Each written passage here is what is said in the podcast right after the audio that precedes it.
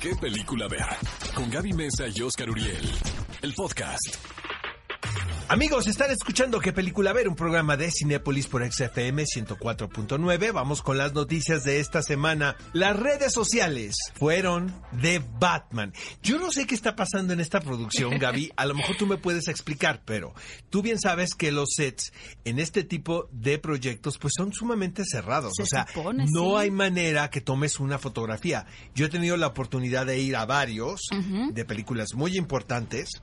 Y bueno, o sea, para empezar te hacen una escaneada a la entrada al estudio, eh, no puedes llevar nada, ningún objeto sospechoso, eh, todo se lleva a cabo en, probablemente si son, eh, si son locaciones, son locaciones que hay una protección visual, porque es Por muy fácil, paparazzis, ¿no? Que es muy fácil que alguien en otro edificio o en una locación no tan lejana pueda tomar algunas fotografías, que creo fue lo que pasó con esta producción, a no ser que sea una campaña publicitaria a propósito. Yo también hubiera pensado lo de la campaña publicitaria, Oscar, de no ser porque, bueno, lo que más hizo tendencia eh, no solamente fue cómo se veía el traje, si eso no es Catwoman quien está acompañando a, a Batman, sino el momento en el que se cae de la motocicleta.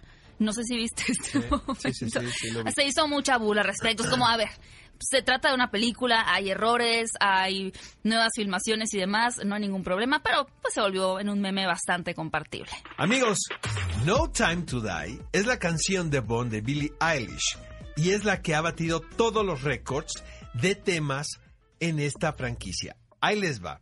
Al principio, recuerdo que primero sacan la canción. Obviamente todo el mundo trae expectativas. Eh, se llenó mi timeline, a lo mejor tengo de amigos a puros eh, Grinch, pero todos criticando a Billie Eilish. Yo la verdad puse la canción y me encantó.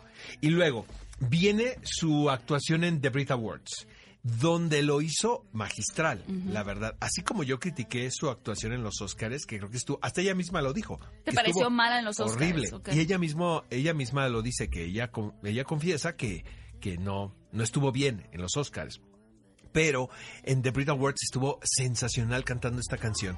A mí me gusta porque es muy complicado, Gaby. Finalmente es una rola de la autoría de un artista que debe tener tu sello, pero a la vez debe tener ese sonidito que es Sí, muy Bond. característico de las películas de Bond y creo que esta canción lo tiene. Además, ya junto eh, con la película seguramente va a ser todavía más un éxito. Hace algunos días estuvo llevando a cabo el Festival de Cine de Berlín, eh, mejor conocida como la Berlinale 2020, y algo que llamó bastante la atención fue el regreso de Johnny Depp, un actor que se ha visto envuelto en muchísima polémica por las acusaciones de violencia doméstica a su ex esposa Amber Heard. Sin embargo, ahora regresa con una película donde da vida a un fotógrafo llamado Eugene Smith. Realmente, por lo que dice la crítica, este es uno de los mejores trabajos que ha tenido el intérprete y es bien interesante porque se trata de un fotógrafo estadounidense que documentó un caso muy impactante en donde una corporación fue la responsable de envenenar con mercurio a la gente de un pueblo en Japón en la década de los 70, por lo cual él fue a documentarlo. Espero ver pronto esta película, escuchar más de ella y que realmente veamos una nueva faceta de Johnny Depp que se desprenda ya de esos personajes tan caricaturizados que hemos tenido últimamente. Y también pues estamos celebrando en qué película ver que México estuvo presente con tres largometrajes en esta edición del Festival Internacional de Cine de Berlín. Tres películas muy diferentes entre sí. La primera es Los Lobos, que básicamente va de los inmigrantes, de la familia, cómo realmente se crea tanta dificultad al momento de tener una idiosincrasia mexicana y tener que irte al otro lado de la frontera, todos los problemas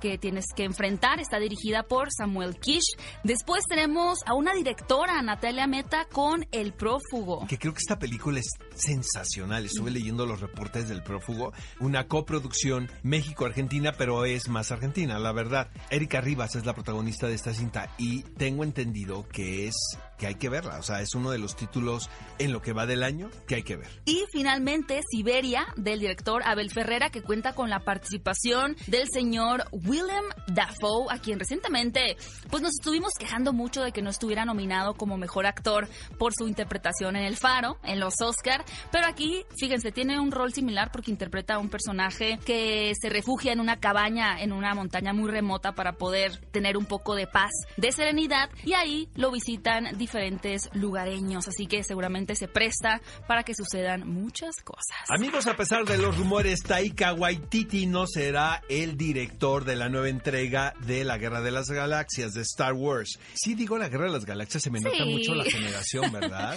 No, pero se escucha bonito. ¿verdad? Durísimo. Es que luego me han criticado. Bueno, se había dicho que este director neozelandés había sido elegido para eh, realizar la próxima entrega que creo que tiene que ver dentro del mismo universo, más no con los personajes que ya conocemos. Exacto. Pero eh, ya hay director que es J.D. Dillard y están trabajando.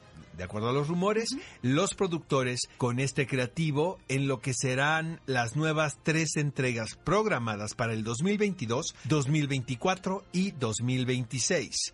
Eh, yo no sé qué tan conveniente sea seguir con esta serie de sagas porque están agotadas. Yo, yo pienso que un respiro, sobre todo aprovechando que están teniendo mucho éxito en plataformas de streaming, le iría bastante bien en el A cine. mí no me gustó la última, caray. Yo soy súper sí. fan, súper ¿Sí? fan de la Guerra de las Galaxias, pero la última no me gustó en lo más mínimo. La vi dos veces porque la primera vez pensé que yo había llegado de mal humor. Ah, yo también la vi y luego la volví a ver en las vacaciones de diciembre y dije no. Cuando sí estabas de buen humor. Cuando estaba de O sea, buen humor, no estaba de descansado, dormido y comido y la volví a ver y dije no, la verdad no me gusta esta película. ¿Qué les parece, cinéfilos, si les compartimos la nueva encuesta de la semana? Ha llegado la hora de votar. Vayan a las redes sociales de Exa, arroba ExaFM, o a las de Oscar, arroba Oscar Uriel, o las de su servidora, arroba Gaby Mesa 8, para responder lo siguiente. ¿Cuál de estas películas románticas LGBT es tu favorita?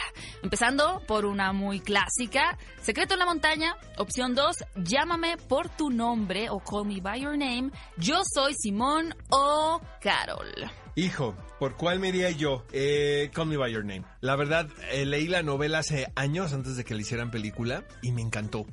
O sea, me parece que es una... La verdad es un libro que recomiendo muchísimo. Me costó trabajo, lo leí en inglés al, al principio, me costó tra- trabajo entrar a la convención, pero luego ya terminé... ¿Lloraste al final? Pues no lloré, pero sí me parece una gran historia de amor. ¿no? Genial. Sí, sí, sí. Hay una secuela que también ya la leí. No les digo en qué termina, pero no me gustó tanto. Creo que se hubiera quedado en un libro nada más. ¿Tú por quién vas a votar? Yo voy a votar por algo diferente.